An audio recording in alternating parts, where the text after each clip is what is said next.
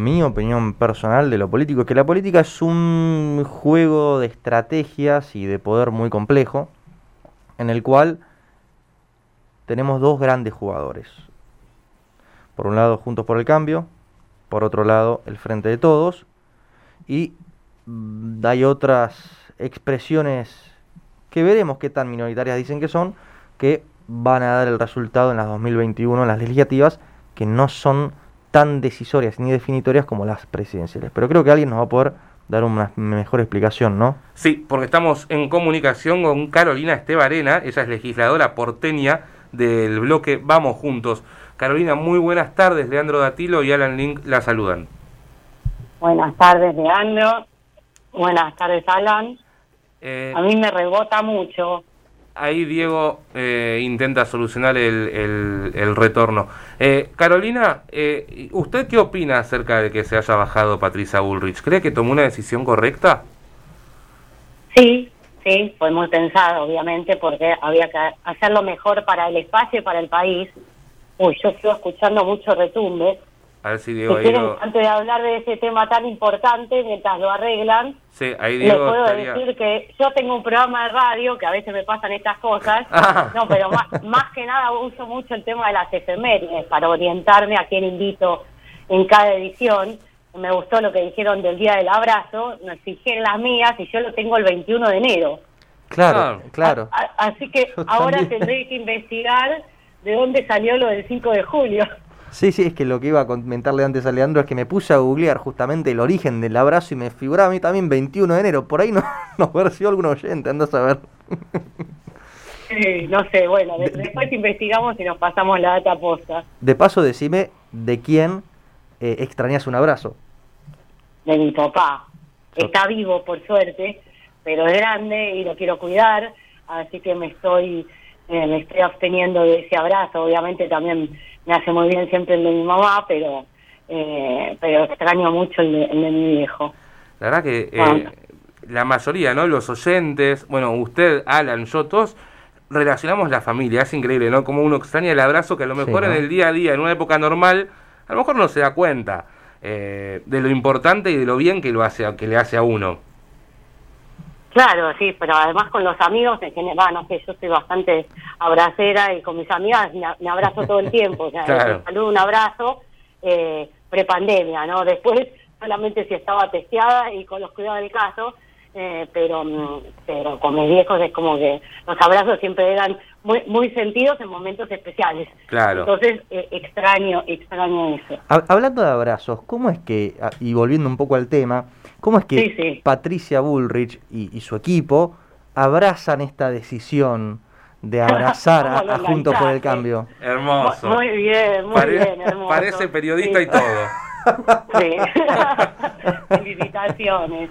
Sí, es verdad, abrazó la decisión Patricia y creo que eh, después de comunicada también eh, la abrazaron el resto de los de, los eh, miembros del partido porque eh, se entendió que claramente era lo mejor para el partido, para Juntos por el Cambio eh, y para el país, ¿no? Porque ella en su decisión justamente lo que hizo eh, fue bajarse de una candidatura.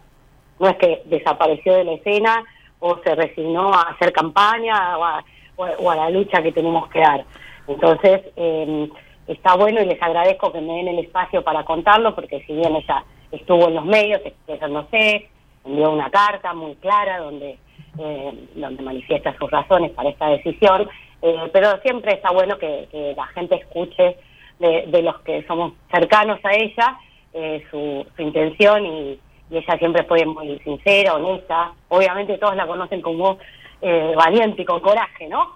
aguerrida y trabajadora, pero yo quiero destacar el tema de la honestidad y que fue fue una decisión muy pensada y, realmente cuando quedó claro que lo mejor era eh, que ella resignara el, estar en un lugar en la lista y se pusiera al frente de acompañar a todos los candidatos en todo el país, eh, bueno, lo vimos, lo entendimos y, lo aplaudimos, bueno, de, mi parte desde el primer segundo. A otros les tomó un poco más de tiempo. Acompañar a todos los candidatos del país es igual a... ¿Está empezando la campaña 2023 o es rápido para decir algo así. Sí, sí, sí, sí, el objetivo claramente, el más importante, es el, eh, y así ella lo manifiesta en la carta, ¿no? Es el 2023, es recuperar la presidencia que, em, que bueno, que ahora eh, el Frente de Todos está haciendo tantas cosas para darnos la razón de que tenemos, tenemos que estar nosotros y, bueno, para eso hay que esperar hasta el 2023, pero es muy importante el 2021, porque ahora pueden pasar muchas cosas.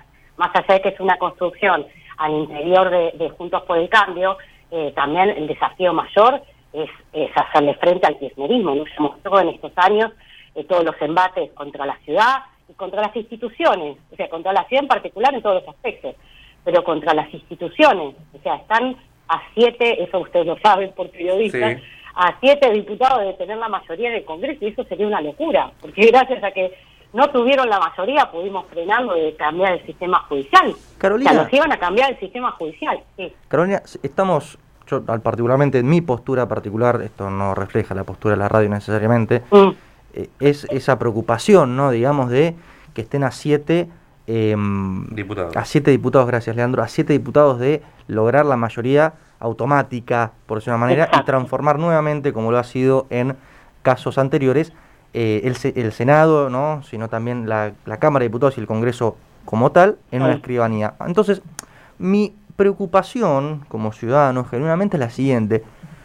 ¿No hubiera sido mejor ir a utilizar el mecanismo de las PASO y definir cuál iba a ser el candidato que iba a lograr tener una mayor representatividad en la ciudad autónoma de Buenos Aires, porque por un lado tenemos Vidal, podríamos haberla tenido a Patricia, creo que también se va a presentar, no sé si, si, López Murphy. López Murphy, este, Entonces, ¿no era mejor definirlo abiertamente en unas pasos?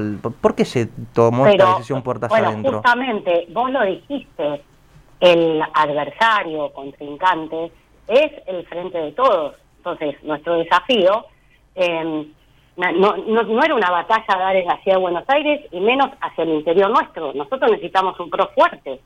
O sea, si, si imagínate si íbamos a la interna, ¿no? Caminaba así. Es cierto que, porque muchos también decían eh, que eh, Patricia es fuerte, mostró una buena conducción desde la presidencia del partido y demás, entonces tenía posibilidad de hacer una excelente elección encabezando la lista eh, de diputados en la ciudad. Pero por otro lado, suponete que lo hubiera ganado, ¿sí? Que muchos dicen que la ganaba eh, cómo quedaba el jefe de gobierno. O sea, somos el mismo gobierno, el mismo eh, partido, y nosotros necesitamos que el partido esté bien y no un desgaste que no hubiera conducido a nada, eh, o mejor dicho, hubiera traído inconvenientes. O sea, fue más para, para cuidarlo a Horacio, más que... Para, exacto, para cuidarlo a Horacio y al partido. Pero por otro lado, eh, realmente no es menor esto de que Patricia quiere recorrer el país. Obviamente yo te mencioné antes el tema de acompañar a todos los candidatos, ¿no? que desde su lugar como presidenta del PRO es valiosísimo. Eso cualquiera que estuvo en campaña se da cuenta que no es lo mismo un acto de, campaña, eh, uno más de la cotidianeidad, aunque nunca es cotidiano una campaña, que esté presente acompañando la presidenta del partido o de, uno de los partidos integrantes de, de Juntos por el Cambio. Y, y además, ella va a recorrer el país no solo para acompañar a los candidatos, sino para justamente comunicar esto del el proyecto, ¿no? La, la, propuesta innovadora, cambiar la Argentina, explicar qué cosas, porque seguramente muchos ciudadanos le van a preguntar por qué no hicieron lo suficiente o le van a pedir explicaciones o, o puede haber algún tipo de, de, crítica para con, eh, con Cambiemos, que nuestros propios votantes nos digan cómo permitieron eh, perder el gobierno y que ahora tengamos que padecer esto de vuelta.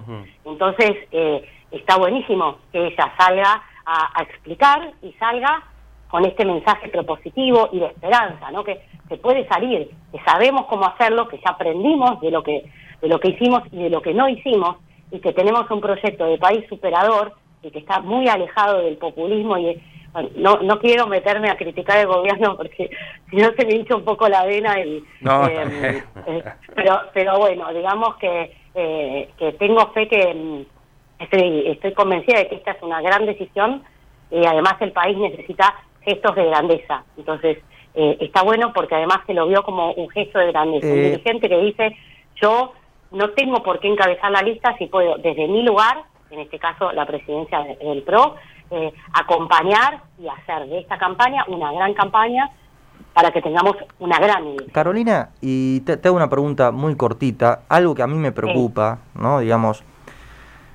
sabemos a nivel político que Horacio o, María Eugenia Vidal representan quizás a un sector un poco menos, no sé si llamarlo de esta manera, pero me sale así, duro quizás, este, que se lo, se lo conoce internamente en la política, se, le llaman como palomas, y a los sectores de, Patricia y cercanos como halcones, ¿no?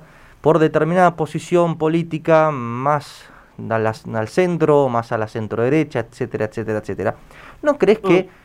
Poniendo un candidato o candidata en este caso eh, que no está quizás políticamente sí, pero quizás ideológicamente no tan cerca de Patricia, lleve a que otras facciones, como por ejemplo la presentación de Milei, le saque votos al partido y debilite al partido al, eh, al partido que hoy es el PRO?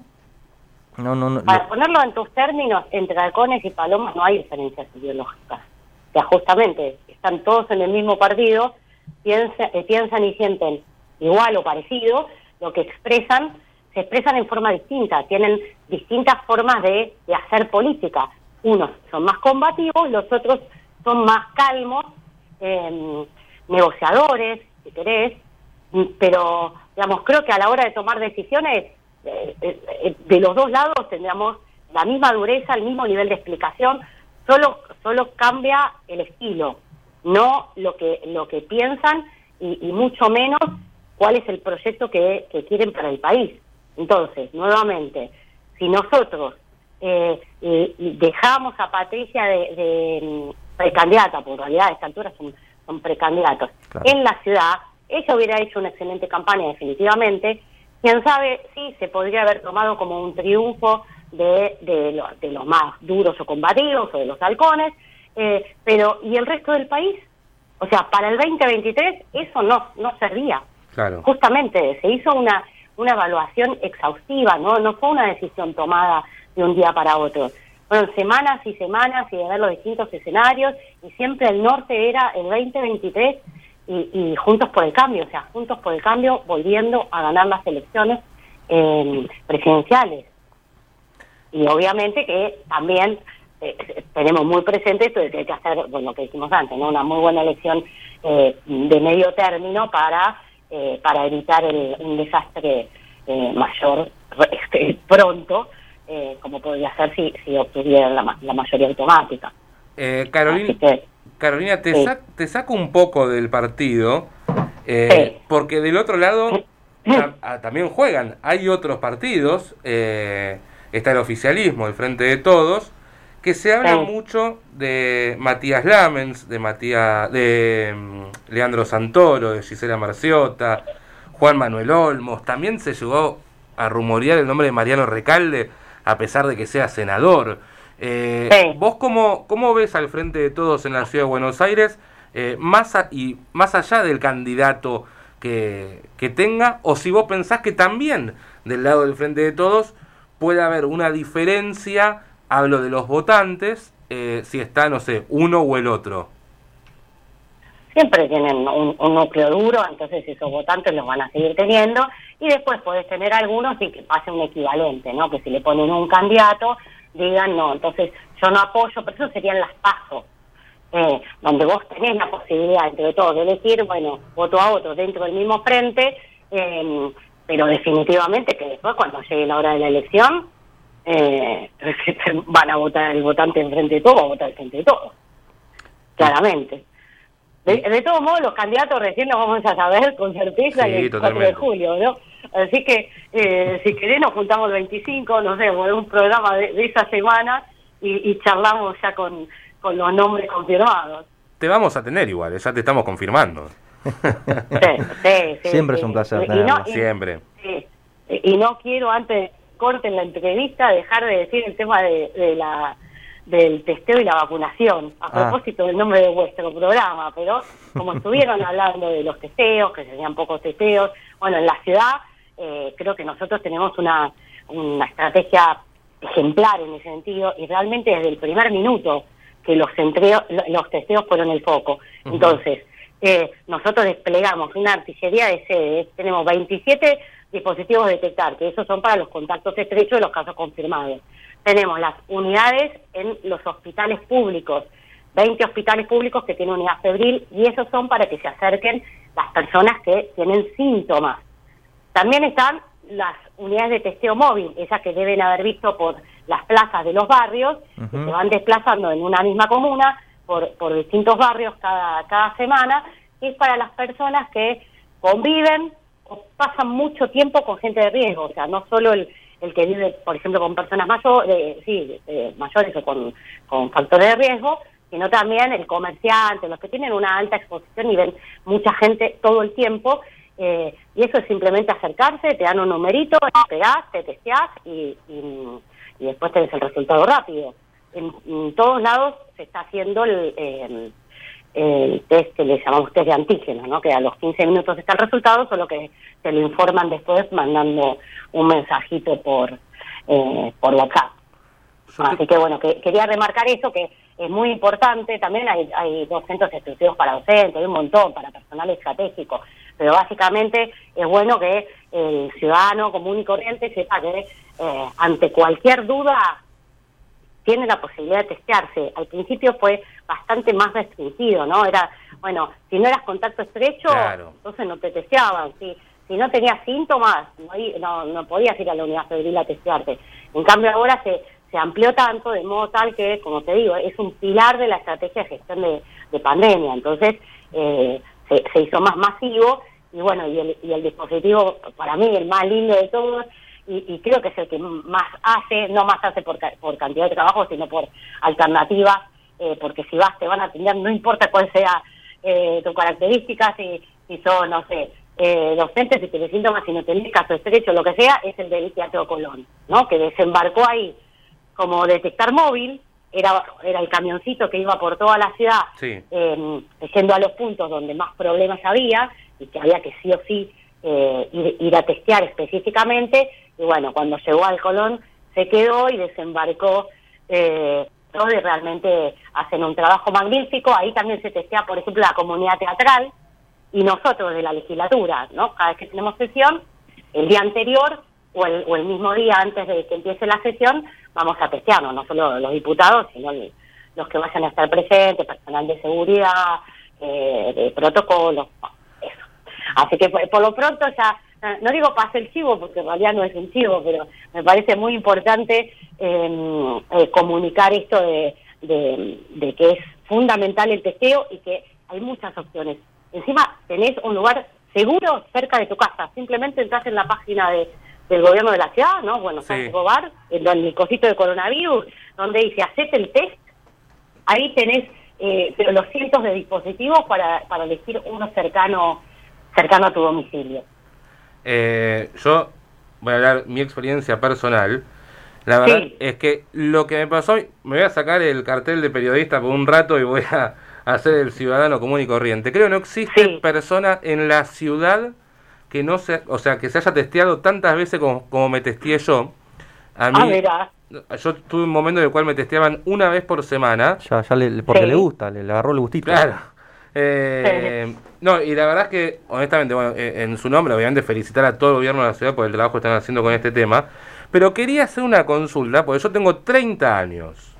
Ayer, hoy, hoy, a mi novia le mandaron el, el, WhatsApp para que se vacune tiene turno para mañana, ella ya tiene ya más de 35. Más de 35. ¿Te gustan las más grandes? Eh, eh, ¿Cuándo me toca a mí? ¿La semana que viene? ¿Ya podemos calcular? Y la próxima tanda. En realidad habría que ver si la semana que viene, eh, eso te debo la confirmación, porque tengo entendido que hoy empezaron a convocar a los voluntarios para, mm, ah, claro. para darse la segunda dosis, viste los que tenían la Sputnik, que como nunca llegó la siguiente dosis, eh, les iban a aplicar la Sinopharm o la AstraZeneca.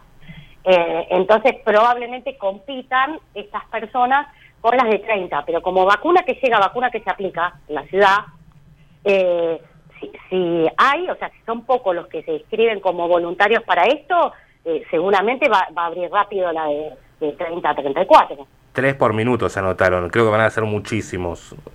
¿Cómo? tres personas por minuto, según lo que dijo Fernán Quirós. Se han anotado. Eh, eh, está bien, veremos, veremos qué pasa, capaz que tenés que esperar un poquito más. Con respecto a eso que acabas de decir, la combinación de vacunas, ¿por qué no lo empezaron a hacer antes? Oh, si lo supiera. Supongo que estas cosas, claro, dependen mucho de, de la evidencia científica, supongo no, depende mucho de la evidencia científica y de los estudios que se van publicando.